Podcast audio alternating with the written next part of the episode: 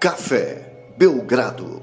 Amigo do Café Belgrado, mais um episódio do podcast Café Belgrado, mais um preview NBA 2023 2024 by KTO.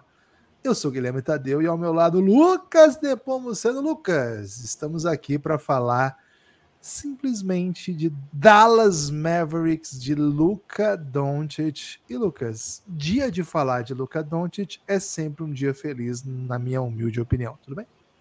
Olá, Guilherme. Olá, amigos e amigas do Café Belgrado. Um dia feliz às vezes é muito raro, né, Gibas? Mas nem sempre dependendo do Luca Doncic, né? Porque quando você depende do Luca Doncic, você tende a ter dias felizes. O duro é depender dos outros, né? O duro para ele é depender dos outros. E a gente vai discutir aqui hoje nesse podcast, né? Será que continua tão duro assim depender de companheiros de Luca Doncic? Será que o Dallas conseguiu reforçar o seu elenco? Será que o Dallas vai conseguir colocar em quadra um time competitivo? O Cassinho lá na KTO, Gibas, acha até que sim, viu?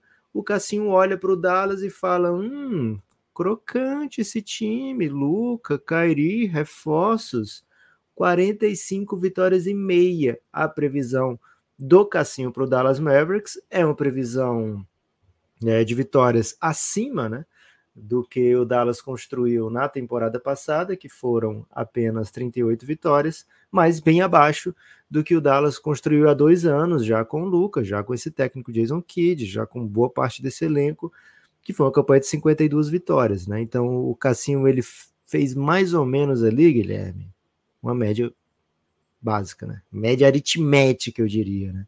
Somou, dividiu e falou: Poxa, 90 vitórias em dois anos, 45, 45,5. Agora, de fato, Gibas, é uma equipe que entra com uma certa pressão, né? Por ter Luca Doncic, por ter Kyrie Irving, por ter necessidade de ser competitivo, assim, a gente sabe que as, as estrelas da NBA estão sempre querendo competir por vitórias. A gente sabe que o Luca não gostou, por exemplo, de ter sido poupado na reta final e ter perdido uma chance de playoff. A gente sabe tudo isso. Então o Dallas entra assim impressionado. Mas ao mesmo tempo, Guilherme, não parece meio wishful thinking a gente botar tanta pressão num Dallas que sequer conseguiu ir para play? Você pode dizer assim: "Ah, mas se quisesse mesmo poderia ter ido para play".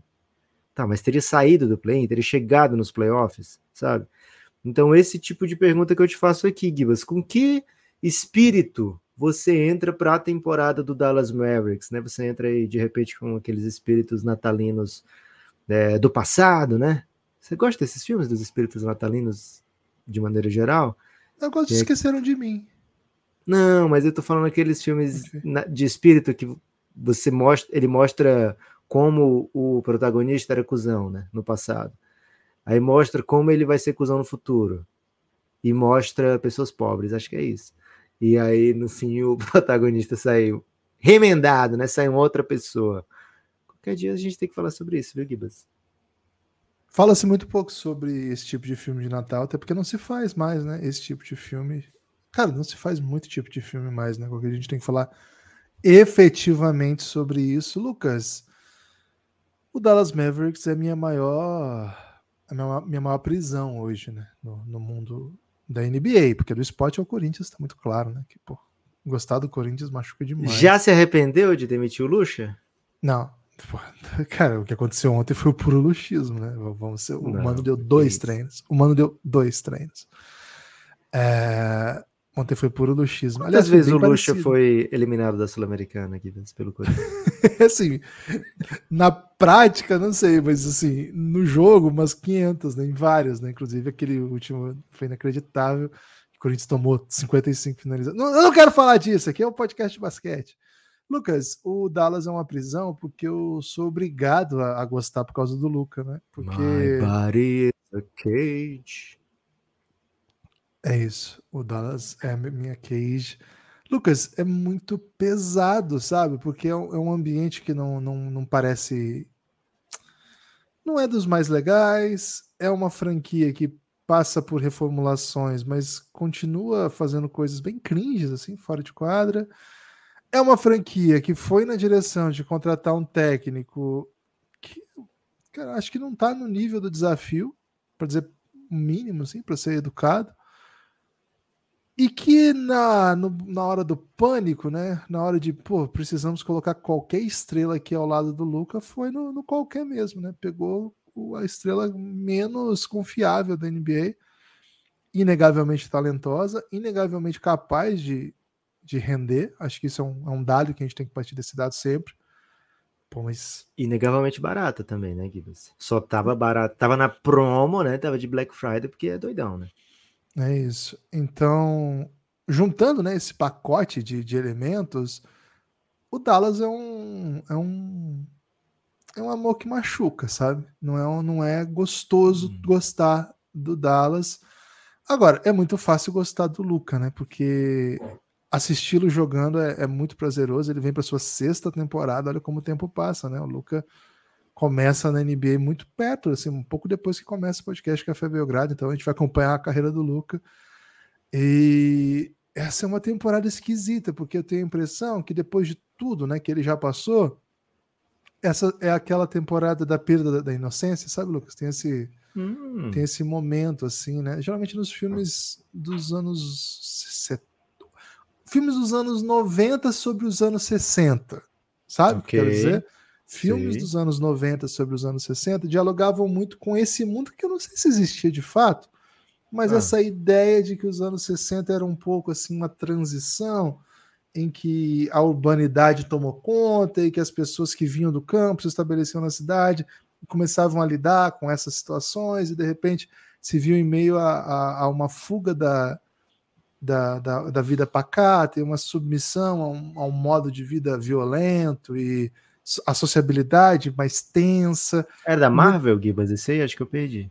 Não, é, são mais filmes assim que, que, retratavam geralmente cidades interioranas, né? Sejam da Europa, sejam do, dos Estados Unidos. Okay. Né? Não, tenho, não, me lembro muito de filme brasileiro nesse sentido. Minha cultura de cinema nacional é um pouco colonizada. Era muito porno chanchada, né, Gibas? Não, 90 não. 90 o porno chanchada já tinha entrado em declínio já e okay. a, a, a, o Brasil experimentava a ascensão do cinema que disputava Oscar, né? Esse é, esse é um é, momento aí que tinha Brasil. Quatrilho, né? Teve, teve algumas nessa linha. Então, assim, acho que é um pouco. E, e, geralmente tinha um protagonista ou uma protagonista que passava por essa ruptura da juventude e idade adulta, que na verdade ali era uma idade escolar, mas saindo da escola. E aí lidava com a realidade do mundo, sabe? Eu acho que tá, o Luca tá experimentando essa. Você acha que é mais ou menos aquela parte do Batman que ele fala ou você morre herói ou vive o tempo para virar vilão? Não, acho que não tem nada a ver com não isso. Tem nada a ver com Batman? Não, acho que não tem Coringa? nada a ver com nenhum super-herói, porque na verdade esse Vilões, tipo de então? reflexão então?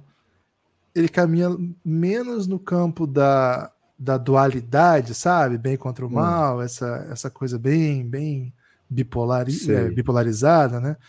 Bem bem maniqueísta e na verdade essas, essa leitura ela vai mais para a sofisticação do personagem, sabe? Um personagem Sim. que é ambíguo, um personagem que tem essa tem essa assim, ele, ele é ser humano, né? Então ele, ele perde a inocência e ao lidar tipo com a vida um, dura, tipo um personagem do do Capitão Nascimento. Não, Lucas, eu não? pensei em outro tipo de ambiguidade. Mas eu vou Narcos. aceitar aí. eu vou aceitar. Mas acho que é um pouco isso, sabe, Lucas? Acho que o Luca experimentou um.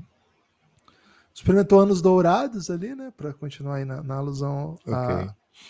às décadas aí da primeira metade, ou da meados do século XX. Experimentou os anos dourados, foi tudo muito bonito, foi tudo muito gostoso as eliminações não assim a pressão das eliminações não recaía sobre ele os louros sempre a expectativa é de brilho mas ele sempre entrega brilho mas agora me parece que a troca do Kairi e esse, essa sequência, e claro, nós estamos falando de uma temporada que o Dallas quer chega a playoff.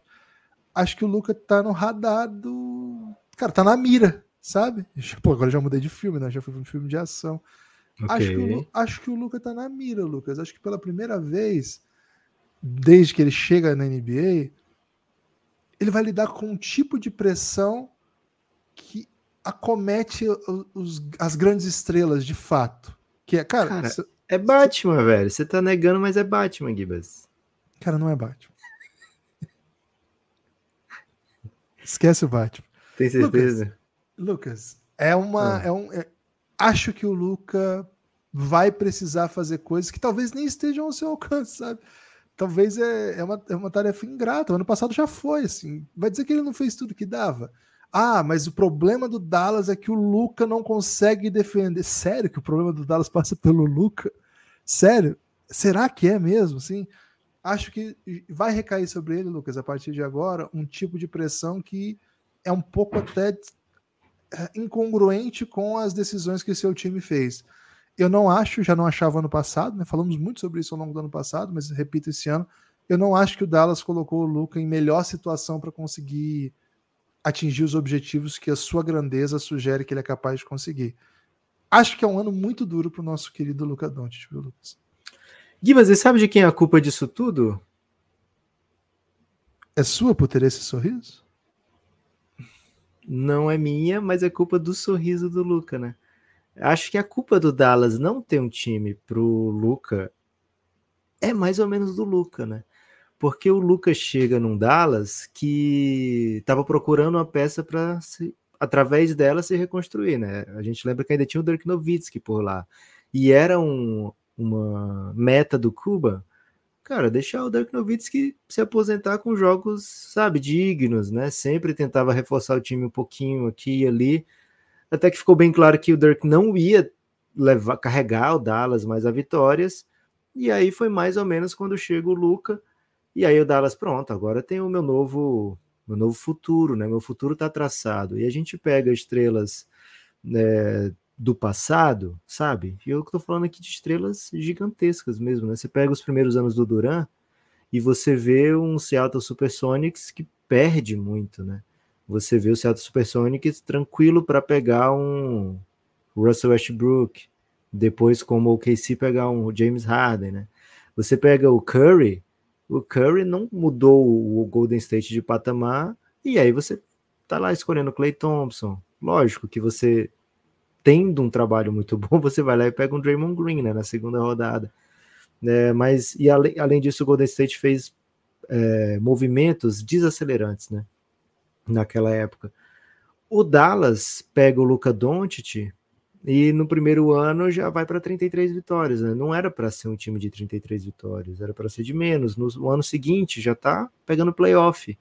É, e assim, porque o Luca acelerou demais o processo do Dallas. Né? O Luca ele transformou as peças do Dallas em competitivas.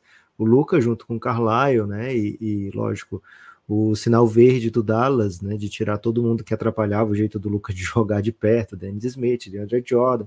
Então, assim, o Dallas foi se moldando ao Luca e o Luca foi conseguindo entregar vitória já numa fase muito tenra da renovação do Dallas Mavericks, né?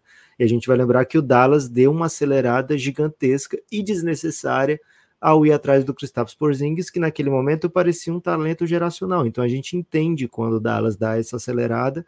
Agora, a partir do momento que não deu certo ali, é, o Dallas tinha dado a cartada do cap no Porzingis, o Dallas tinha dado a cartada do, das escolhas no Porzingis, né? Então o Dallas tinha dado essa cartada da segunda estrela já e precisou trocar, porque claramente não deu certo o encaixe, o fit, sei lá, o aspecto anímico, a amizade, não sei bem o que, mas não funcionou, Luke Porzingis. Ao Dallas descapitalizar, aconteceu de ser um time que deveria estar em rebuild, que acelerou e agora está trocando um jogador por peças, sabe? E essas peças não, não vão ser estrelas, né? Vem um Spencer de Nuiri, sabe? Então o Dallas ficou muito cedo refém do sucesso do Luca Doncic, né? E se fosse uma estrela que trouxesse menos vitória, é, teria mais reforço via draft, né?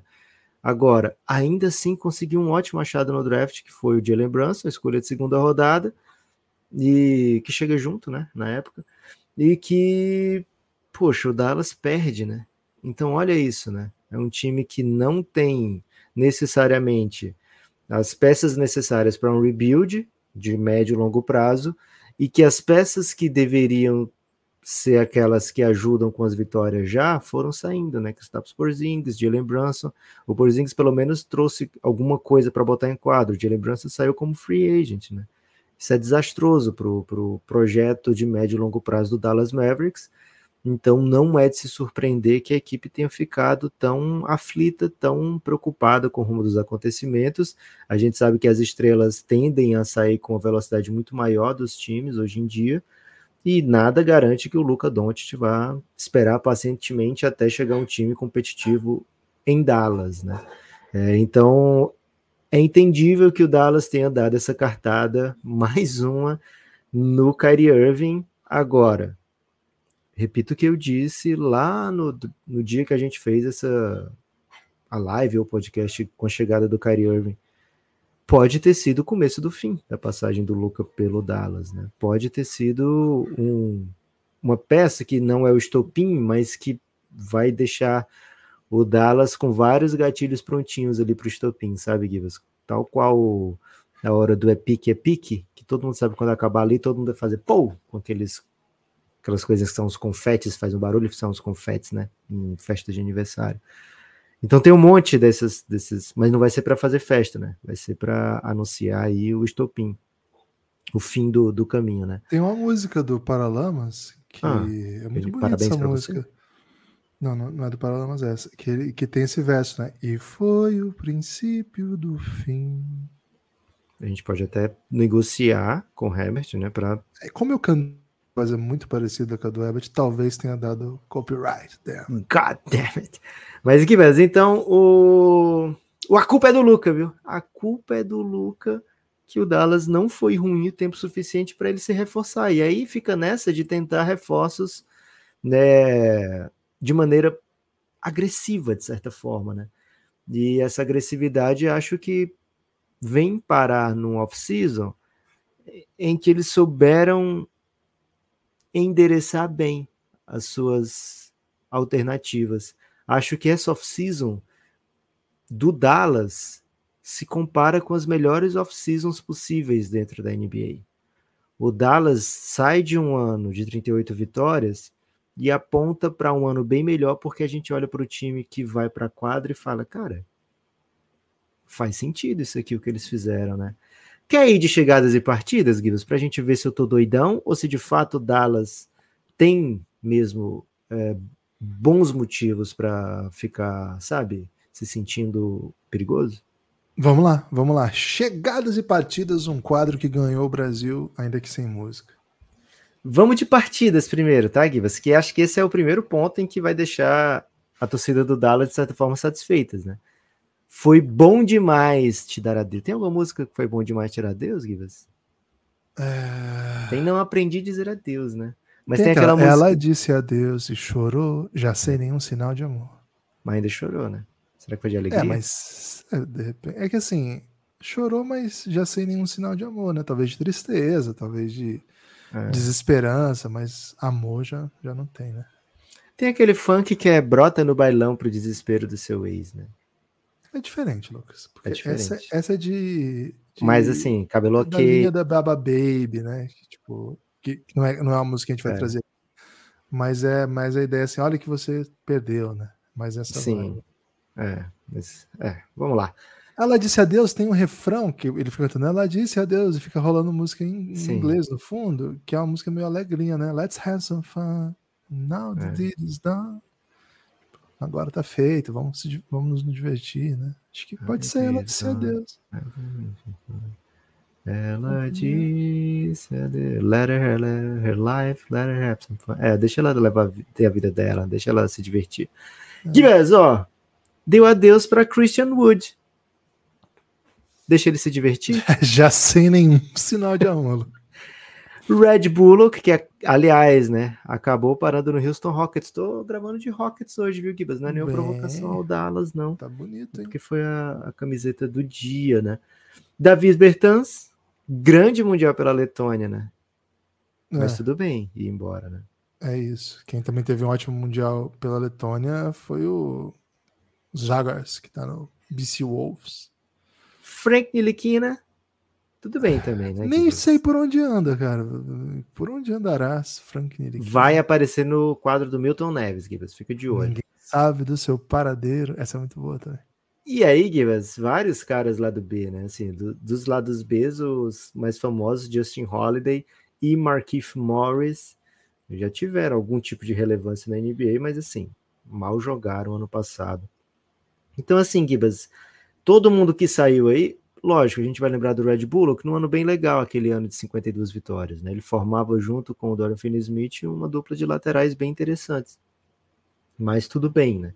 Não é um, uma saída que vá lesar permanentemente o Dallas Mavericks, ainda mais se você pensar que o Dallas trouxe jogadores que devem jogar bastante, né? Por exemplo, Gibas, o maior investimento glúteo da temporada, Grant Williams. Você Bom gosta jogador. do Grant Williams? Pensa, assim, pensando assim, Grant Williams mais Luca. O que, que você vislumbra imediatamente? Ah, eu, eu gosto do Grant Williams, mas eu devo lembrar que o Grant Williams é, assim, embora seja um bom jogador, embora tenha tido boas passagens na temporada e na carreira como um todo, é um jogador que o Celtics não usava o tempo todo, escolhia quando usar. A gente até pensava, será que o Celtics não está usando por algum motivo de negociação? Não, não usava porque achava que não, Acho não precisava. Que é, Você acha isso? Foi super ah, importante, velho. Pô, foi importante e não usa no playoff, cara. Peraí. É, quando precisou, usou. E ele foi, ah. foi, o que melhor marcou o Jimmy Butler. Não, ele jogou bem quando foi chamado, mas não era comum, assim. Acho que ele ficava muito tempo de fora. Acho que ele ficava muito tempo Você de já fora. tá reclamando dos passes do pra poder chamá-lo de bagre daqui a pouco? Não tô reclamando e acho que foi uma boa contratação. Gostei okay. quando chegou, mas daí a, a, a, encarar como se eles tivessem trazido o Cara, próprio Ele é Brown, visto como grande herdeiro glúteo do PJ Tucker na NBA, velho. Aqui no Café Belgrado. Você vai falar mal de glúteo aqui no Café Belgrado? Cara, para ele superar o glúteo do Lugan Dort para atingir esse posto, por exemplo, vai um chão? É mesmo? Ah, não vai?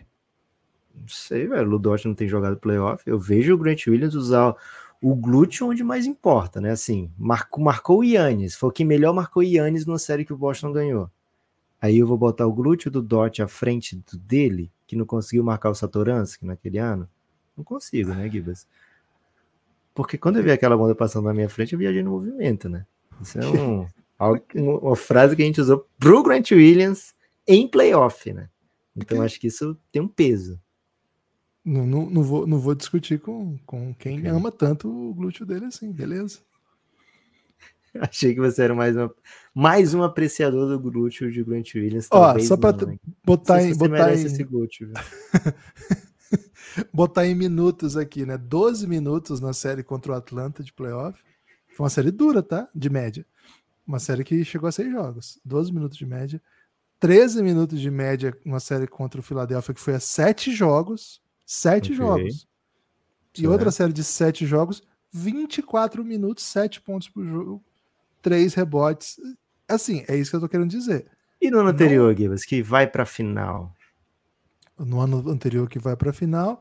Isso. A final ele joga 17 de média. Agora, a final de conferência, aí sim ele joga bastante, joga 30 minutos. E a semifinal de conferência ele também joga bastante, 31. O, o Doca parecia ser o maior fã do Grant Williams do que o Mazula, né? Se a gente Ver o tanto que ele usou o Grant Williams em momentos chave, né? O, o quanto. Na temporada usou. regular ele jogou tipo 26 minutos por jogo, né? Nos playoffs foi esquisito ali, parece que já estava abalada essa relação, né? E uma coisa que os beat writers do Boston têm dito é que o Boston, tipo, foi é, as últimas consequências para tirar os caras que o Mazula não curtia. Então, assim, todo mundo que dava problema pro Mazula, Grant Williams, Marcos Smart, Malcolm Brogdon, todas foram embora, sabe? Tá com moral o Mazula, viu? É, perigo, né? Mas. Vi uma entrevista recente dele pro JJ Red, vi um, um, corte só. Né? Aliás, tem cortes no YouTube do Belgradão. É, faz. Tem cortes, hein? Quem não foi lá ainda, dá uma olhada. É corte de, de áudio? Não, não, não, de vídeo mesmo. Né? Com faces. Com faces. Não, não que assim, okay. isso seja um chamariz, mas é vídeo, tá? não é só áudio, não, com vídeo entra lá no, no YouTube do Belgradão para consumir aí. Quem sabe tem coisa aí que você não ouviu ainda, tem coisa que é, tem coisa que está lá que é só exclusiva de, de YouTube, tem coisa que é de pod, mas tem vídeo e tal, talvez você é, goste. A face vai exclusiva lá, né? É isso, até porque não tem tecnologia ainda de mandar no pod, né? É, então, assim, eu só eu tô dizendo isso para dizer assim, cara, foi uma baita contratação. Eu gostei bastante desse movimento, né? Viajei nesse movimento, tal qual o okay. Lucas aí, quando viu esse glúteo passando na frente. Mas ele não é o Jalen Brown tá? Ele não é um jogador claro. fundamental. Não, assim, okay. não é o Jalen Brown, mas eu quero dizer, ele não é um jogador fundamental do Boston Celtics, sem o qual o Boston Celtics não teria essas belas campanhas. Não, ele era um oitavo jogador do Boston Celtics, tá? É essa a alegria que a gente está tendo. Esse é o tamanho do Mavis. O Mavis fica muito feliz ao contratar o oitavo melhor jogador do Celtics. É. é. Hater de Grant Williams. Não sou hater, não sou hater. Só acho. Chegou. Você acha que ele, você acha que tem sete jogadores de, é, que não tem sete jogadores no Celtics do ano passado melhores que ele? Eram os titulares, né? E aí vinha do banco Robert Williams. E é, Brogdon. Botei os dois Brogdon. na frente dele. Ok. Mas quem era o outro titular do, Derek White. Você pode discutir se ele é melhor que o Derek White. Não, Derek, não, ele não é melhor que o Derek White, mas já são quatro só, não? Smart. Derek White. Horford. Ah, é Marcus Smart. É, ele é, é o oitavo, cara. Ele é o é, oitavo é, melhor jogador do Boston. Mas porque, que baita oito jogadores, né? O Boston tinha. Não, ótimo, mas é só isso que eu quero dizer aqui. O, o Dallas tá com um tamanho de ficar muito feliz, e acho que vai ser titular absoluto, ao contratar o oitavo melhor jogador do Celtics, que na minha opinião era o melhor time da NBA. É, e assim, bom para o Celtic, sabe? Porque no Dallas ele pode ser o terceiro melhor, ele pode ser o terceiro mais importante, né? Então isso, o que conta pro de reforço é isso, né? Além deles, além dele, Gibas, o Dallas trouxe Seth Curry, que já falou o seguinte: ó, oh, o Luca ainda sabe passar a bola, então vou morrer de meter cesta, né? É, porque de fato o Seth Curry já tem uma passagem pelo Dallas com o Luca e ele teve um ótimo ano, né? É, ele é um arremessador mortal é um arremessador paradinho no nível do seu irmão, sabe? Isso é uma doideira de falar, que o cara é do. que tem alguns arremessos que ele arremessa tão bem quanto o irmão dele. Lógico que ele não vai criar arremesso como o irmão dele cria, mas se ele recebe com espaço, é, a chance é ótima para ele matar, igual como é ótima a chance para o Steph Curry matar. Jogando com o Curry, Lucas, 40 em, oh, jogando com o Luca 2019 e 20 foram 64 jogos, é, uma média de 5 bolas de 3 chutadas por jogo, matou 45%. Isso é doideira, né? Isso aí é. 45 é, é, é a média do maior que o Curry. Sim, é a média do tipo do Steve Kerr, que é a maior média da história da NBA. É, tem ainda, né, a chegada. Aí sim, né? Esses dois eu acho que são known quantities, sabe? Esses caras aqui, você sabe que vão funcionar com o Luca. Funciona. Grant Williams é um baita defensor, é um cara que vai dar uma encorpada no Dallas, sabe? Vai jogar baixo, mas ao mesmo tempo vai jogar forte, né? Dá para ele ser um 4, dá para ele ser um small ball 5 se você quiser usar. É, e ele abre no corner e é capaz de matar a bola. Milwaukee Bucks que o diga, né? Teve uma série que ele matou no jogo 7, sei lá, seis bolas de três, uma coisa de doido, assim. É... Então, assim, encaixa, beleza. Seth Curry, mata a bola. É o que o Luca precisa. Vai dobrar alguém no Luca? Não dobra do, do Curry, não, senão vai tomar três pontos, né? Então, isso aumenta o espaço da quadra para Luca, para Kairi. Né? Além deles, Gibbs chegou o Dante Exum, um jogador australiano já com passagem na NBA, mas que quando ele estava na NBA, ele não é, ele nem conseguiu jogar porque viveu machucado e nem conseguia arremessar porque ele não sabia. Nos últimos tempos, na Europa, ele tem jogado, tem matado bola. Então, assim, não é um cara não quantity, como o Grant Williams, como o Seth Curry, que a gente não viu ele fazer isso na NBA ainda mas a gente já viu ele fazer recentemente, por exemplo, é, nos preparativos para o Mundial, no próprio Mundial tem um jogo ou outro que ele vai muito bem. Né? É um jogador, é um atleta muito bom, sabe? É um cara que você acha que vai dar certo. No ramo do acho que vai dar certo, chegou também o Richard Holmes, veio do Sacramento Kings. Ele é um protótipo de big que corre de um lado para o outro da quadra, que dá toco, que protege parcialmente um aro, já foi um bom defensor no seu início de carreira por Filadélfia, por Suns. No Sacramento jogou tão bem a ponto de pegar um contrato muito, muito bom. É, e esse contrato muito, muito bom virou um drama na mão do Sacramento. Eles tiveram que trocar, perdendo asset, né? Então, vamos ver se ele consegue dar uma guinada positiva na carreira. Não acho que é um jogador desprezível de NBA, não. Acho que tem algum talento ali. Eu já vi ele jogar muito bem. E aí, duas escolhas de draft. É, Derek Lively, o segundo, décima segunda escolha do draft. É um jogador aparentemente para o futuro. Acho que não deve se contar com o Derek Lively para ele ser titular, para ele jogar 20 minutos por jogo. Acredito que não. E Olivier Maxence Prosper, escolha 24, esse talvez chegue jogando, né? É um jogador teoricamente mais pronto para a NBA, é um jogador que pode lutar por minutos desde cedo. Gibas, não é um off-season em que você adicionou um, um Lila, um Joe, longe disso, né? Você não está trazendo nenhuma estrela para jogar com o Luca. Mas ao mesmo tempo, me parece que assim, as necessidades do Dallas foram levadas em consideração na montagem do elenco. O Dallas precisava desse cara que faz box out, desse cara que pega rebote, desse cara forte, precisava de matadores de bola mais confiáveis, né? Para dar um espaçamento real para o Luca Doncic. E o Dante Exxon, acho que é uma aposta que, pelo valor que veio, de 3 milhões ao ano, cara, é inacreditável, né? Porque ele pode ser um slasher, pode ser um cara que mata bola, e ele já era um bom defensor quando saiu da NBA, né? Então, me parecem, Gibas, chegadas interessantes para o Dallas Mavericks. Agora, tudo isso só vai fazer sentido se Luca e Kairi funcionarem bem como dupla, né? É, acho que essa é a chave desse time.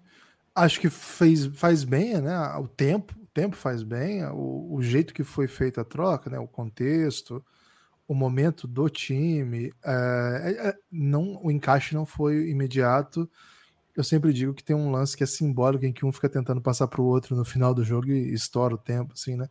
Contra o é Wolves, né? É, que não é que eles não tenham tentado se entender. Eles tentaram, acho que são jogadores que podem eventualmente se darem bem juntos, mas, cara, ontem, o ano passado foi um desastre. Foi um desastre e o aspecto mais, mais terrível foi defensivo, né? Defensivamente o time não conseguiu existir faltaram peças que complementassem, né? Não era só a ausência de Dorian Finney-Smith, ou a, a Spencer Dinwiddie nem é um defensor de elite, então assim, não é exatamente o motivo da troca, mas eu acho que é a ausência de peças que você pode mandar para executar funções defensivas e que encaixasse também, né, com, com, essa lógica de time. Foi um time que sobrevivia de runs, foi até foi uma coisa que marcou muito, assim, era um time que tomava runs absurdas e aí voltava para o jogo em sequência, cara, porque você tem dois jogadores que, eu, assim, na minha opinião, e de muita gente, são dois jogadores dos mais imarcáveis da NBA. Eu dou para dizer assim, dos mais imarcáveis da história da NBA. Os dois são talentos brutais ofensivos. Acho que isso, acho que pouca gente vai discordar, inclusive de quem detesta o Kyrie, porque ele dá motivos. Mas é para muitos, e eu tô nessa lista, dos que eu vi certamente, o maior handling, né? O cara que melhor dribla na NBA, é, falava, eu gostava muito do Iverson, mas eu acho que o Kyrie é mais impressionante, ainda mais rápido. É, cara, é, é, é, um negócio assim fascinante de, de ver ele criando seu próprio arremesso, ele fazendo drive, ele passando também, um baita passador. É um jogador clutch, tem na sua história né, uma bola importante no jogo 7 de NBA, uma bola que decide um título. Então, assim, é, é um grande jogador. E o Luca, eu, eu acho que dispensa apresentações para quem ouve o Café Belgrado, mas enfim, é um, um, jogador que faz tudo, né? É, tem jogo de costas para cesta, tem jogo de frente para cesta, dá, é um dos melhores, se não o melhor passador da liga, né? Acho que tá junto com o LeBron e Jokic aí, entre os melhores passadores da liga. É, radiografa a quadra em pouquíssimos segundos e sabe tudo que tem que fazer. É um mismatch ambulante, porque é um amador que tem um ótimo drible e uma ótima leitura de jogo, né? Então, o tempo todo ele cria ele cria vantagem por simplesmente existir, né? O Luca contra um é impossível de ser marcado sempre. Ele é uma máquina de fazer pontos e mais do que qualquer coisa, de todas essas coisas que eu já elogiei, ele é aquele que mais cria situações para os seus companheiros na, NBA toda, né? São, são dados isso já algumas temporadas. Quem joga com o Luca chuta muito livre. Não é que assim, que ele passa bem a bola simplesmente. Mas a situação de jogo que ele cria, ele entrega arremessos livres para todos os seus companheiros o tempo todo. Então, como disse aí o Seth Curry na, no Media Day, jogar com o Lucas significa arremesso livre. Isso, isso é, é, é simples. A questão do encaixe do Kairi tem muito a ver com o fato de que o Luca fora da bola não é um fator. O Luca não está acostumado. Até por ser tudo isso que eu falei, a gente não está acostumado a ver o Luca fora da bola. Teve a passagem dele na seleção da Eslovênia com 17 anos, que ele jogava fora da bola. E aí, quando ele acende no Real Madrid, ele vem assim, ele vem ganhando espaço, ganhando espaço até que a bola é dele. E aí ele chega na NBA, o Dallas fez questão de mandar todo mundo que ficava com a bola embora, porque, cara, melhor uma posse ruim do Luca do que três boas do Dennis Smith Jr., porque, enfim, ele é, ele é um jogador lendário, é um, é um MVP em, em, processo o tempo todo que você vê, você tem certeza que ele é um dos melhores da história.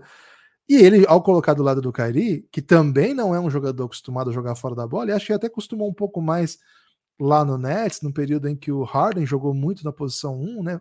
Posição 1, assim, não faz tanto sentido, mas assim, o Harden ficava muito com a bola e a gente via muito o Kairi saindo de bloqueio, jogando fora. Então, assim, os dois têm características que são diferentes, mas ao mesmo tempo os dois têm características que têm problemas de encaixe.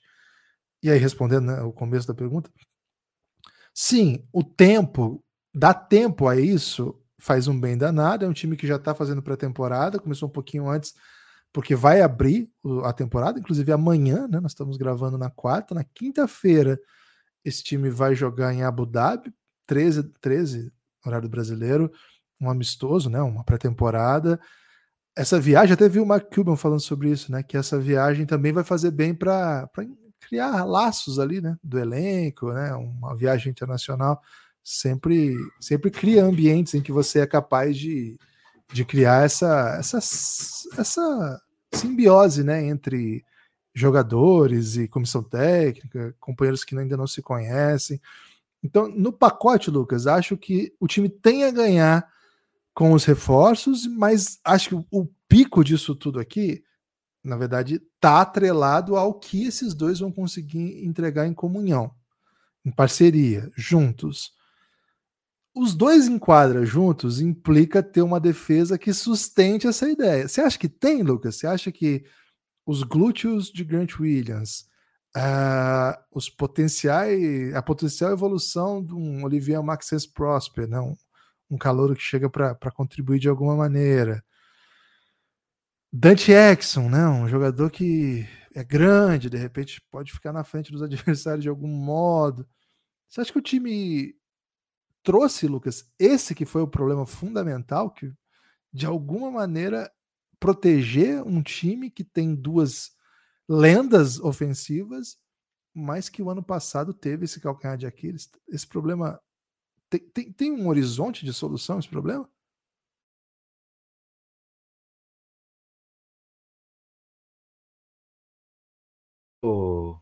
O meu fone ficou mudo e do Gibbs ao mesmo tempo. E eu vi que nós dois estávamos falando sem nenhum áudio, né? Deve ter sido uma experiência nova aí para os ouvintes. Gibbs, seguinte: existem algumas maneiras de resolver problemas, né? Uma maneira que não costuma funcionar é a maneira da avestruz, né? Meu pai sempre me dizia assim: olha, não faça como avestruz, né? Que você que taca a cabeça dentro da terra é o avestruz que com a cabeça dentro Acho que é. E... É o avestruz. E ali, bota lá e pronto. Sumiu o problema, né? Porque ele, enfim, tá com a cabeça dentro da terra. Aliás, pouco se fala sobre esse movimento do avestruz, né, Guilherme? Porque assim, a gente está gravando o podcast desde 2017 eu não lembro da gente ter trazido esse tema até hoje. Acho difícil a gente não ter falado de avestruz, viu, Lucas? Mas assim, com a devida, com o devido cuidado, assim, com o devido eu diria, eu diria até com a devida repetição, né? Porque eles continuam metendo a cabeça dentro da terra. E assim, que tipo de, de solo o avestruz habita para poder ficar metendo a cabeça o tempo todo? Tem que ficar, viver na praia o avestruz? Que areia mais é, não é fácil, né? Ou na lama, de repente. Não é, não é um movimento que me pareça muito simples, não. Pois é, se, e assim, se você cria ele num, no chão batido, pô, é impossível ele meter a cabeça na, você, como um, um latifundiário, Gibas, queria que me trouxesse essa resposta, né? Porque eu realmente não sei.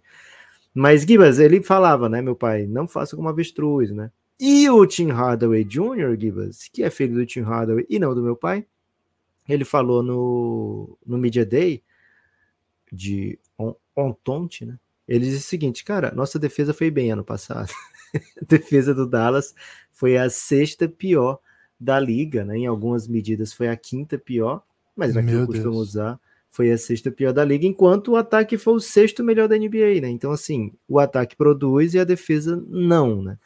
E esse foi o drama do Dallas. A gente vai lembrar que no ano de 52 vitórias, a defesa foi impressionante, né? O que o Dallas fez contra o Suns naquele jogo 7 foi uma elevação do que a gente viu o Dallas fazer durante o ano de 23, a primeira metade, né? Em que o time teve uma das melhores defesas da liga inteira é, jogando em alto nível. E assim, já tinha o Luca lá, sabe? Não é assim, o Luca defendia e depois parou de defender. Não, já estava lá e o time conseguia defender em alto nível, né? No ano seguinte, o Dallas parou de defender em alto nível, ou a defesa já não funcionava, os ataques sabiam o que deviam fazer contra o Dallas, mas assim, mesmo antes do Kyrie chegar, a defesa já era ruim, sabe, Gibas? Então, assim, é, o Dallas já mostrou que consegue defender com o Luca, e o Dallas já mostrou que consegue não defender sem o Kairi. Então, é muito mais assim o que funciona, o que não funciona, né? Os erros defensivos que o time está cometendo, as escolhas que está fazendo, né? Os preços que está pagando e a defesa que não está funcionando. O Dallas atua num dos menores paces da NBA, é o 28 em pace. Acho que isso é explicável quando a gente lembra que as posses do Dallas costumam não ir para lugar nenhum, muitas vezes até o Luca tirar algo da cartola, né, e mesmo assim consegue ser o sexto ataque. Mas antes da gente falar aqui das rotações e se essas, esses lapsos defensivos, né, se esses problemas defensivos vão ser superados nessa temporada, Gibas, que vem, eu queria convidar as pessoas a apoiarem o Café Belgrado, né? cafébelgrado.com.br, se torne um apoiador do Café Belgrado. O Café Belgrado precisa muito do seu apoio para se manter. O Café Belgrado é um projeto de mídia independente, é um projeto de basquete, né? É completamente independente. E a gente poderia falar aqui de uma maneira elogiosa, né, Gibas? Assim, não tem rabo preso com ninguém, né? Mas, ah, como eu queria estar com o meu rabo preso, viu, Gibas? Adoraria estar em situação de rabo preso mas não estamos, né? É, não temos nenhuma possibilidade de prender o nosso rabo e precisamos aí dos nossos amigos, né, dos nossos ouvintes, das nossas ouvintas, que cheguem junto, como fez o Gibas Gats ontem, viu, Guilherme? Boa, Guilherme Gats. salvou a lavoura no dia de ontem, né, na terça-feira, 3 de outubro, apoiou o Café Belgrado, é, foi o, um solo, né, um apoiador solo, então teve o dia só para si. Muito obrigado, Gibas Gats. Se você tem condições de apoiar o Café Belgrado, cafébelgrado.com.br, precisamos muito do seu apoio. É, com esse apoio, tem Benesse também. Você se torna um receptáculo dos nossos conteúdos exclusivos, que a gente só gera para apoiador.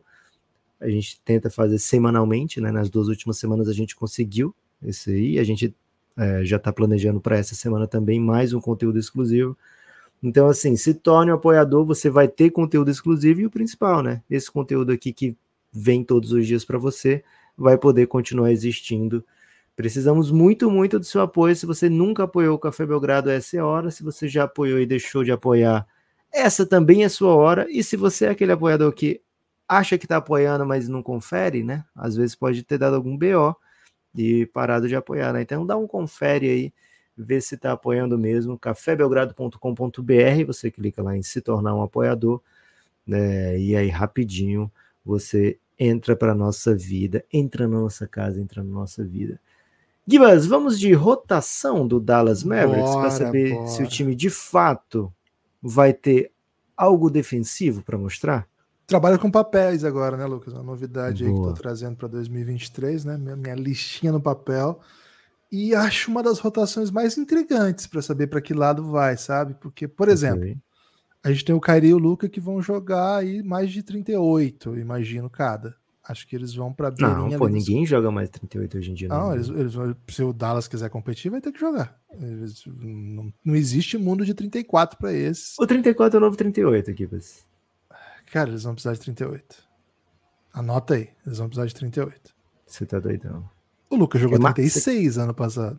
Você quer matar os caras, velho. 38. Vamos lá. Okay. Aí, Vamos colocar 36, tá? Para ficar um ano Tá. passado, então. Então sobram 12 minutos só de cada uma das posições de guards aí. Mas você acha que não pode jogar com três guardas? Acho Porque- também. Vou, chega, vou Porque chegar de aí. repente, né, você Calma, precisa de alguém para marcar o guarda. Calma, vou chegar Ok. aí. Vou chegar Peraí, aí. peraí, peraí. Deixa eu chegar lá. Ó, papel tá aqui. Aliás, os dois perderam emprego, né? Lucha e Cleber Machado, depois desse dia. Aí o seguinte, né? Porque qual que é o problema da terceira posição do guard? É que é onde estão os chutadores. É aqui Ok. que reside o perigo, porque o time não tem chutador. Fora dessa Ok. posição, tem o Grant Williams, mas assim, os dois, o Kyrie e o Luca, eles não estão em quadra para ocupar minuto de chutador. Eles estão em quadra para ser os, os caras do time. Acho que a rotação vai distribuir um jeito de ficar sempre um deles em quadra. Acho que jogam juntos o primeiro quarto todo. Acho que o Lucas joga o terceiro quarto inteiro, sai no início do último período e volta para fechar junto com o Kairi. Geralmente é assim que o Lucas faz. O Kairi vai jogar nesses minutos que o Lucas não tiver e vai descansar em algum desses minutos, pro, provavelmente no terceiro quarto, em algum momento ali, para o Lucas tocar o show e um pouquinho no último. Mas assim, boa parte do jogo eles vão estar em quadra. E aí, os chutadores que vão ocupar, que não dá para jogar na 4, tá? Vou colocar os chutadores que também não são ball handlers, mas que também não podem jogar na 3, na 4 nem na 5, claro. Tim Hardaway, ele precisa estar em quadra, acho que ele vai ter bastante minuto, é o melhor chutador do time, o segundo melhor chutador do time agora que tem o Seth Curry, mas enfim, é um chutador de elite do time, beleza? Seth Curry, claro, vai precisar de minutos. Acho que tem até alguns caminhos em que os dois ficam juntos em quadra, e é bem interessante, né? Você coloca, por exemplo, o Luca, os dois e dois e um, um quatro que, que, que defende, como o Grant Williams, até o Maxi Kleber também, que meta bola. Acho que o Max Kleber é um pouquinho pior do que o Grant Williams em tudo, mas ele consegue se virar. Acho que você consegue ficar com, com esses dois baixos que metem muita bola e pô, cria um ataque poderosíssimo. A defesa vai sofrer, mas enfim. Acho que existe esse cenário, tá? Então, como o handling mesmo, para os jogos que o Luca ou o Kyrie não jogar, ou para situações de falta, etc., acho que nós temos um baita nome para ficar atento, que é o Jaden Harden, né? Acho que é um menino que vem de uma evolução incrível. É, já fez um ano de calor com altos bem altos e baixos normais, assim, de jogador que não era nem primeira rodada, né, de, de draft. Cara, eu gosto muito do Jaden Harden, muito, muito. Então, a impressão que eu tenho, Lucas, é que ele é o terceiro ball handler desse time. Acho que não tem mais nenhum do nível dele, que, que consegue criar o próprio arremesso, que consegue atacar no um contra um, depois do Kairi do, do Luca. O terceiro é ele. Acho que ele tá nessa, nessa linha.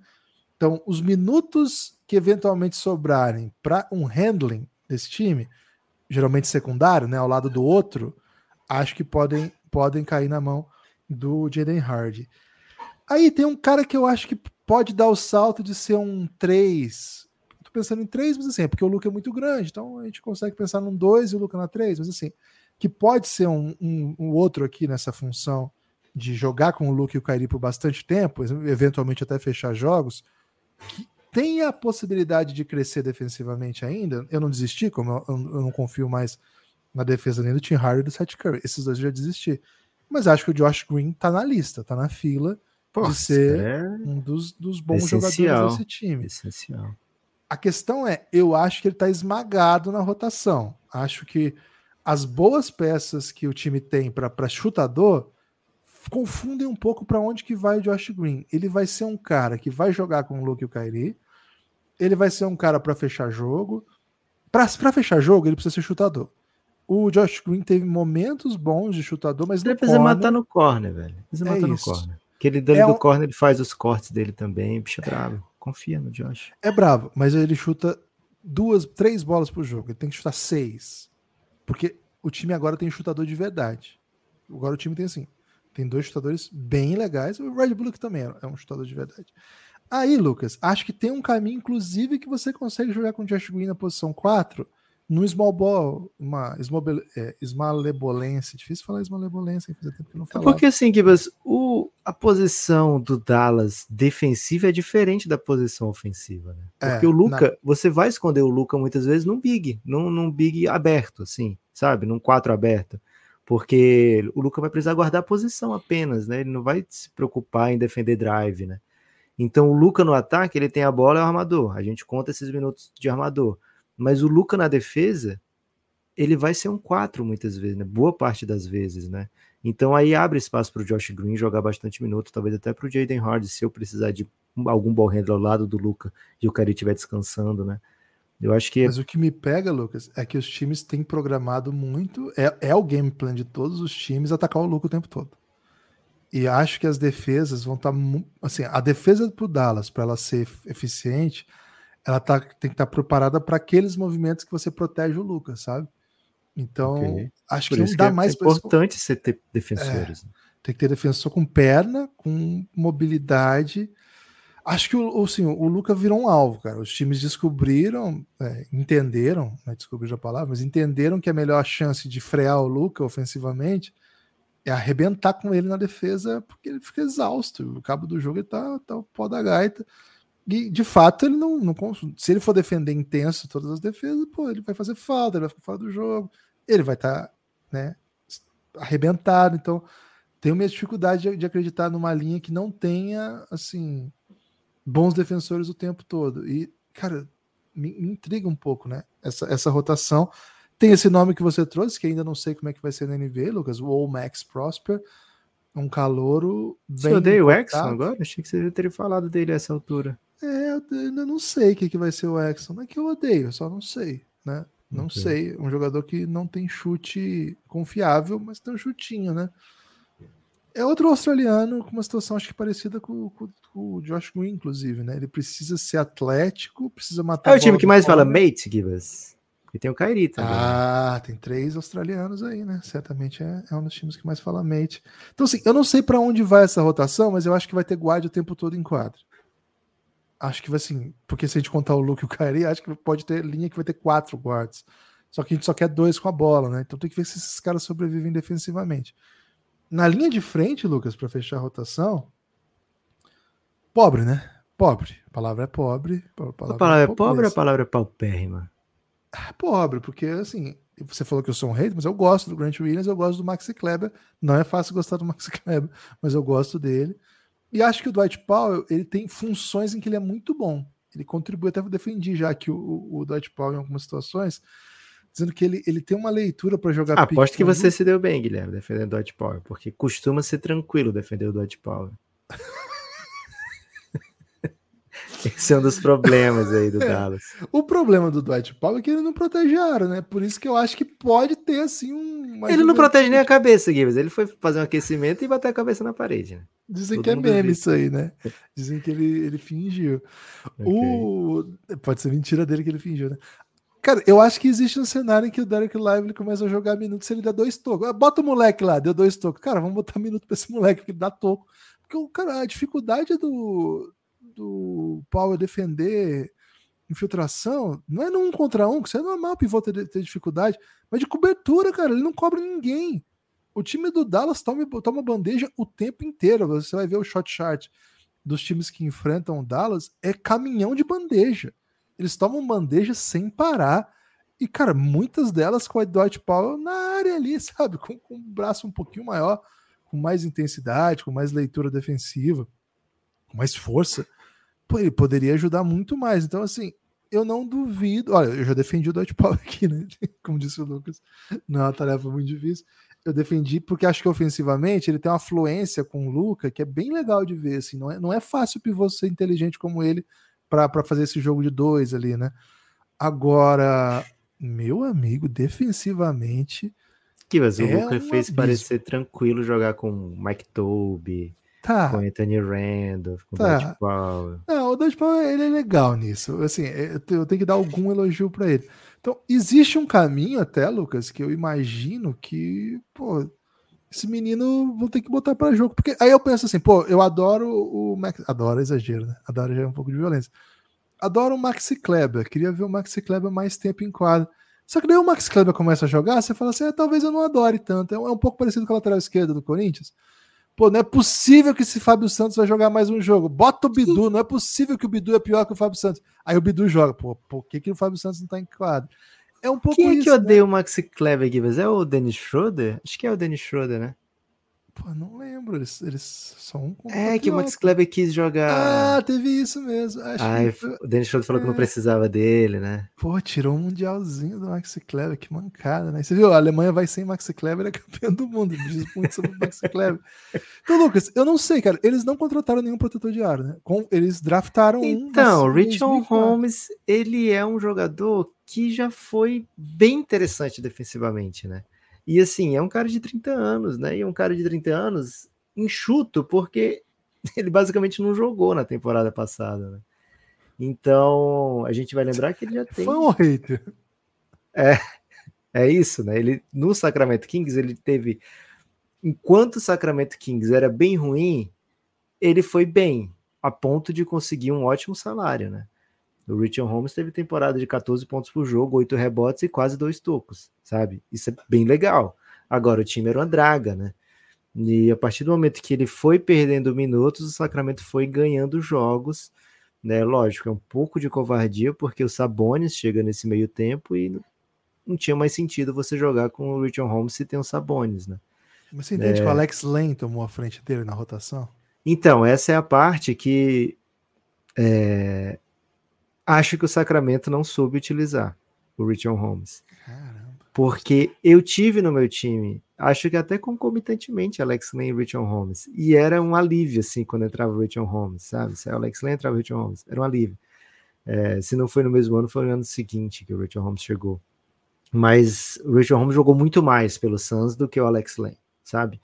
Então, o Richard Holmes tem bons momentos. Lá no Philadelphia, lá quando ele começou, ele já tinha bons momentos. A produção dele por minuto sempre foi legal.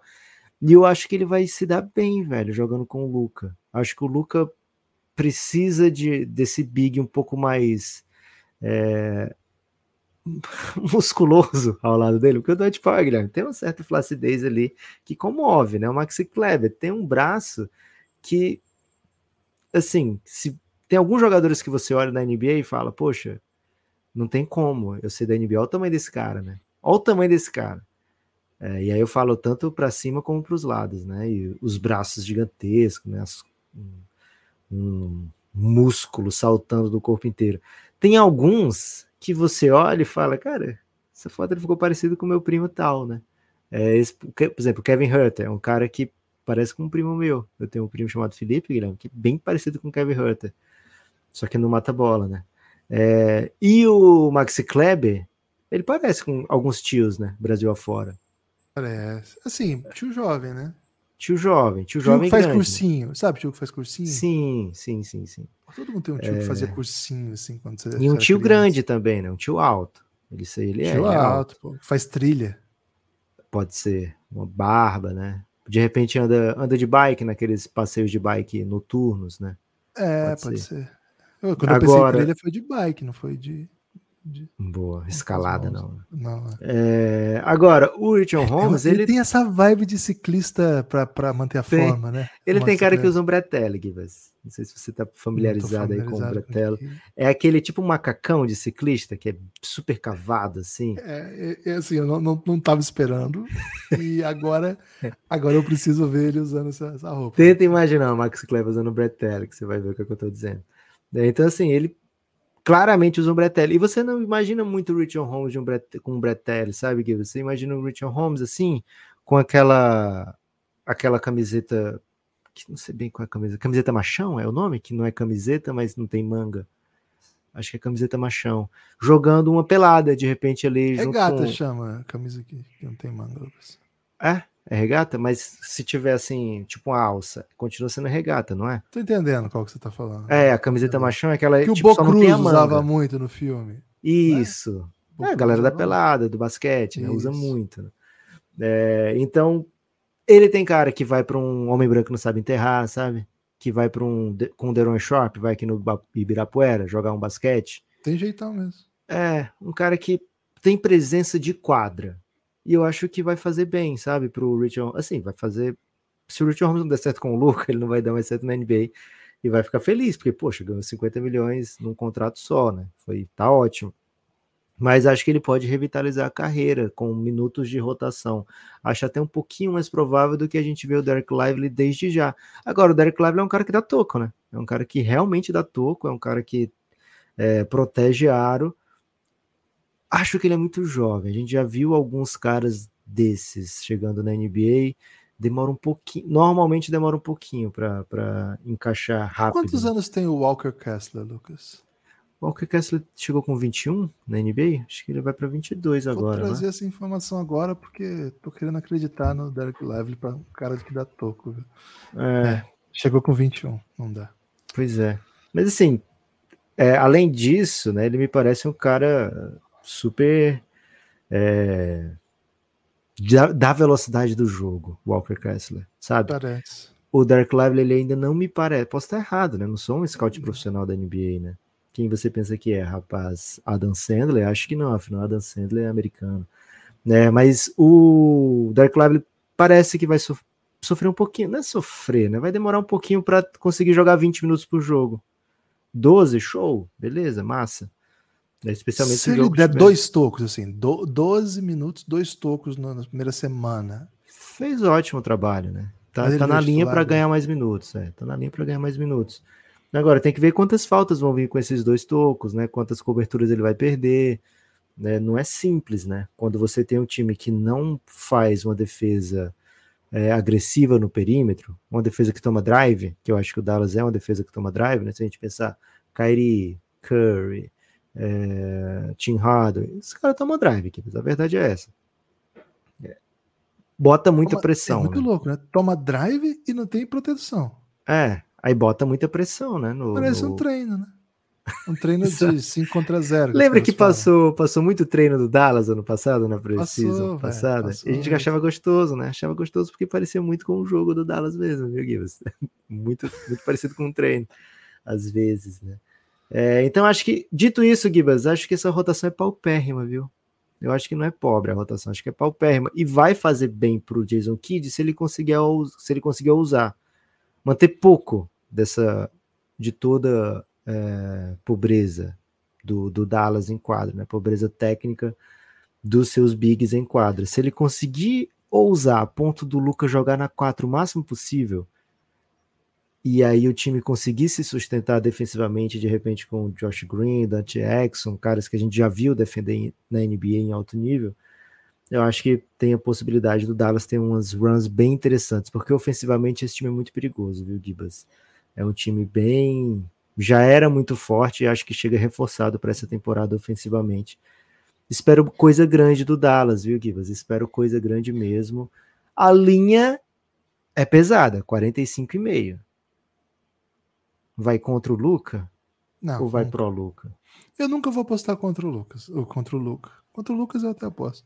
Porra, contra contra o Luca- aposta muitas vezes. Contra o Luca, eu não tenho coragem de apostar. É quanto? 44? 45,5, Gibas. 45,5. 46 vitórias, então, né? Tô anotando aqui no meu papel, Lucas. Fui no over. Ai, ai, ai. Assim, é um over porque é o Luca, velho. Porque qualquer, se fosse qualquer outra estrela da NBA junto com esse pacote que a gente trouxe aqui, eu não, não iria nessa mesma direção, sabe? Se fosse o Jokic. Não. Iria, É, né? Qualquer outra. Eu só tô indo porque eu sou é, assim, encantado pelo Luca, meu jogador favorito, e eu não vou apostar contra ele. Mas assim, eu tô indo sabendo que, pô. Sabe? Caramba. É, não, não é, Bem, bem doces, né? Doces até um pouquinho diabéticas. Gibas, vou no over também. Ué, você veio de over, né? Eu vou de over, pô. Acho esse Dallas bem legal. Acho que é um time que faz sentido. É, ao lado de Luke e Kairi, acho que foram reforços interessantes, pontuais.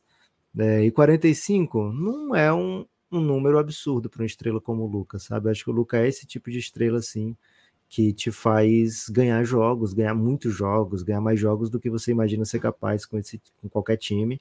Esse tem sido, inclusive, um dos problemas do Dallas, né? Porque ganhou mais jogos quando não devia ter ganhado. E acho que o, da, o Luca tem bons nomes ao seu redor, né? Pô, Kyrie Irving é um cara que jogando, né? Jogando. É, vai te ajudar a ganhar muito jogo. É, acho que a rotação do Dallas tem boas peças, bons nomes, arremesso de fora. E acho que tem alternativas em que os problemas defensivos não apareçam tanto. O que eles têm batido muito na tecla esse ano, Gibas, é rebote, viu? Rebote é algo que o Dallas quer focar. Então, assim, se eles vão pegar rebote, eles estão dando a diquinha, né? Dwight Powell não vai jogar muito tempo, não, viu, Gibas? E acho que isso é positivo, né? Acho que isso é positivo. Se as esperanças do Dallas repousarem no Dwight Howard, desculpa o Dwight Howard, Dwight Powell ter um bom ano, acho que isso fala muito pouco, né? Do, da qualidade do Dallas, né? Então acho que o Dallas percebe isso e o Dallas vai dizer assim, cara, a gente não pode ter nada repousando nos, no colo de Dwight Powell. Gibas, ó, tem algumas apostas de longo prazo lá na KTO, além de, de vitórias, né? Que é, por exemplo, quantos pontos por jogo vai fazer o Luca? E tem lá de 31.4. Essa é a linha do Luca, né? 31.4. De rebote, tem 8.7 a linha. E de assistência tem também. Não, de três pontos tem três bolas de 2.9. É o over-under do Luca de bola de três pontos e de assistências é 8.2. Você vê que tudo tá bem alto, né, para Luca. Assim, você imagina, vamos supor que dê a média, é um 31.4 pontos, 8.2 assistências, 8.7 rebotes. Um ano bem agressivo de Luca Doncic. Então assim, não não acho que o Luca precise bater esses overs para a temporada do Dallas ser de sucesso, sabe? Acho que tem uma chance real do Luca bater under nos três e chegar em 53 vitórias. É, porque significa que o time conseguiu distribuir um pouco mais lá as suas, enfim, suas qualidades. Eu iria desses aí, eu acho que eu tenderia aí no under de assistências do Luca, porque acho que 7,5 é um sweet spot para ele, sabe? Acho que ele tem que ter um pouquinho menos a bola, até para ser um pouquinho menos de alvo, né? É, tá um pouquinho menos cansado. Então acho que o Luca vai, o, o Dallas vai ter por onde distribuir um pouquinho mais a bola nesse ano do que em relação aos outros anos, mas não me surpreende aqui se o Luca for no over tudo isso aqui. É um jogador que vem com boa chance de ser, por exemplo, Guilherme, MVP da temporada. Quer saber como é a odd de MVP? Qual é a odd de MVP, Lucas? Temos odd de MVP? Nikola Jokic, 5.2. É o maior é, favorito para ser MVP segundo o Cassinho, lá na KTO. Luca, logo na sequência, 6.2. Kivas, acha que o Luca vem para um ano de MVP? Ele é seu favorito para ser MVP esse ano? Não, ele não é meu favorito, não. Me defenda o caso Luca Doncic de MVP. O Kairi machuca no jogo 4 e ele lidera esse time ao terceiro lugar do Oeste. Ele é MVP. É porque é, acho muito difícil dar um MVP para um time que tem duas estrelas com muito protagonismo, assim, muito claro protagonismo, né? Duas estrelas que eu acho que vão roçar 30 pontos por jogo, assim. Então, acho difícil, acho muito difícil. Acho que o Luca teve em condições melhores em, em outros momentos e acho que entregou é, momentos de MVP, mas pro Lucas ser MVP, o Kairi jogando, o Kairi tem que virar um super coadjuvante, né? Um e se o Dallas tiver a melhor campanha do Oeste? 52 vitórias, uma campanha que o Dallas já teve. Mas se isso for suficiente para ser a melhor campanha do Oeste? Mas com o Luca e o Kairi jogando muito, acho que, cara, a melhor campanha do Leste lá vai ser o Bucks. Também tá, tá com duas estrelas, né? Então não posso dizer que vai ser do Bucks. Talvez venha um Tatum aí, né? Pode ser um MVPzinho do Tatum. Acho que vem por segundo lugar, se for Jokic bem acima, porque a, ideia da dupla do Denver é uma dupla de playoff, né? Temporada regular, o Jokic é bem mais dominante do que o, o Jamal Murray. Em geral, os MVPs são claramente melhores, assim, que o companheiro. O Luca é claramente melhor que o Kyrie. É, eu acho, mas eu não sei se está tá, tá estabelecido isso para os votantes de NBA. Cara, né? o Luca tem sido a NBA First Team anos, assim, desde o segundo ah. ano, né? E o Kyrie faz tempo que não pega um. E o Embiid acaba de vir do MVP tendo Harden como companheiro, mas o Harden também tá em outro momento da carreira, né? Vai dar Luca, velho, confia. Tomara, não, eu vou torcer, velho, e vou acreditar sempre e até apostaria, só acho que não é favorito. Ok. Que foi sua pergunta, né? Ele é o favorito? Acho, acho que não. Boa. Tem, tem motivos pra gente acreditar que ele não é favorito, mas pô, eu nunca vou apostar contra o Lucas.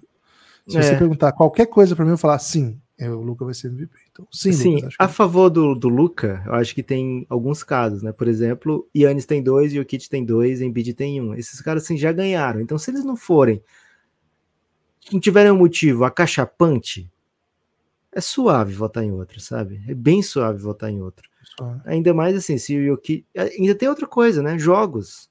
Agora tem essa regra dos jogos, né? Se jogar 64, já não pega, né? Então, se o, sei lá, uma temporada em um caso para o Luca MVP, top 2 do Oeste, com 52, 53 vitórias, 30 pontos por jogo, e assim, o principal concorrente para MVP, que tem talvez média e campanha melhor, pegou 64 jogos. Aí é, é Luca na cabeça, viu, Guilherme? Vou botar uma moeda, vou botar um troco em Luca Doncic MVP, porque assim, se eu tô indo no over do Mavis, já sinto que o Dallas vem para uma temporada boa, né? Já tô, já, já tô pegando essa odd, né? Então por que não embarcar numa temporada de Luca MVP? Certamente, Guilherme, renderia mais um daqueles sorrisos dele, né? Esse cara ia gostar de ser MVP, não ia ficar dizendo, ah, perdi meu prêmio, não sei onde é que tá, não. Que isso, do que adorar, pô. E... ele ama basquete, né? Acho que esse é um. Isso está estabelecido já, né? Acho que deveria Ele- ser um dos critérios para NBA para dar prêmios. Qualquer individuais. possibilidade de jogar um basquetinho, ele tá jogando, velho. Isso aí, a gente tá, isso aí tá bem claro. Vai ser bem legal essa, essa temporada pra gente voltar a ver o Luca, né? Pelo amor de Deus, espero que ele esteja feliz, cara. Mas tô com muito medo de fazer aquele pod em novembro, sabe? Ah. Pô, tá esquisito o Mavis, hein? Você viu ontem? Pô, o Jason Kidd tem que cair e tá. Ok. Ainda é o Jason Kidd o técnico, ainda, ainda me preocupa, né? Não- É difícil ter esperança, viu, Lucas? Eu passei um ano aí de torcedor de futebol e de Luca, que foi terrível, cara. Foi inacreditavelmente terrível. Tudo deu errado, cara. Tudo. Você estava na semi da Libertadores, né? Ou da, da Sul-Americana. Guilherme, seguinte. ó, o Corinthians foi elimin- tá na semi da Libertadores da Sul-Americana depois de ter sido eliminado da primeira fase da, da Libertadores pela primeira vez na história. Primeira vez? Pô, mas Pelo antes menos- tinha caído pro Tolima, antes da primeira fase. Nem vem com essa de. Ah, Tá, mas fase de primeira grupo, velho, que significa que você tem seis jogos, entendeu? Não é um, um ida e volta e pode acontecer qualquer coisa. Seis jogos, você foi surrado por geral, sabe? Aí começa a Sul-Americana, a gente só queria ser eliminado para focar no Brasileirão, porque tem esse medo do rebaixamento. E o time ia- botou o time, até o craque Daniel falou, né? time de criança para jogar, um time de os times mais bizarros do mundo para jogar, e ia ficando, o time ia ficando. Cara, não era para estar onde tá. Foi um pro- não é um mérito ter chegado onde chegou, foi um problema ter chegado onde Ah, chegou. não sei disso. Givas, peça de entretenimento brasileira Ah, meu Deus. pra Dallas Mavericks. Vou falar rapidinho aqui a minha, viu, Givas? Porque veio, veio no coração durante a gravação do podcast. Lisbela e o Prisioneiro. Que isso, cara? Bom. Acho um filmaço, gosto do Bom, filme, filmaço. sabe? Acho que é o auge do Celton. Acho Auge. que é, assim, por ser protagonista total, eu acho que é o, o máximo. Assim, é o, é o grande filme dele, dele, pessoa Celton. Porque no Alto da Compadecida, o filme é do João Grilo, né, Guilherme? Vamos falar a verdade aqui. O filme é do João Grilo. Ah, ele vai bem. Ele, vai, bem. vai ótimo. Ele é tipo o Wade. É. Ele é tipo o Ok, Wade do ok, Miami. Vou aceitar, vou aceitar. Agora, no Lisbela, ele é o protagonista, né? E o sidekick dele no filme, né? O par romântico. Falar bem a verdade aqui, Guilherme, é bem chatinha, né? Ela vai bem no filme, mas assim, primeiro que ela não, não parece bem ser da, da região, né? Ela parece. Caramba, você vai meter um. Não, é porque assim, ela faz o papel. Você tem lugar de faz fala, muito bem. Ela faz muito bem esse papel, tá? Eu gosto muito da, da atuação. Por isso que eu Virginia achando que Cavendish. Não, Virginia Cavendish ela tá sensacional nesse filme. Ela tá é, ela é a que vira assassina de aluguel, né? Eu tô falando da Débora Falabella, né? Débora é. Falabella. Ah, perfeito. É. A Virginia Cavendish deita, velho, nesse filme. Assim, ela é tipo Grant Williams, inclusive poder glúteo, viu? Gibas, o, a Débora Falabella, ela parece um pouquinho deslocada, mas vai muito bem nesse filme. Acho que é o grande auge dela também. É, então, assim, a, a, dupla funciona bem, dá um grande filme. Assim, Lisbela Prisioneiro, eu amo esse filme. Não é o, um top 5 filme do Brasil, né? Mas ainda assim é um filme que é o favorito de muita gente, né? Assim como esse Dallas é o time que todo mundo, muita gente vai gostar de ver. E assim, tem um elenco de apoio bem legal. Acho que é Carlos Garcia, o cara que faz o. o... Ele é até recifense, esse cara. Ele faz um, um nordestino que foi para o Rio volta chiando, né? Ele passa tipo uma semana, dois meses no Rio e volta chiando, assim, absurdos. Né?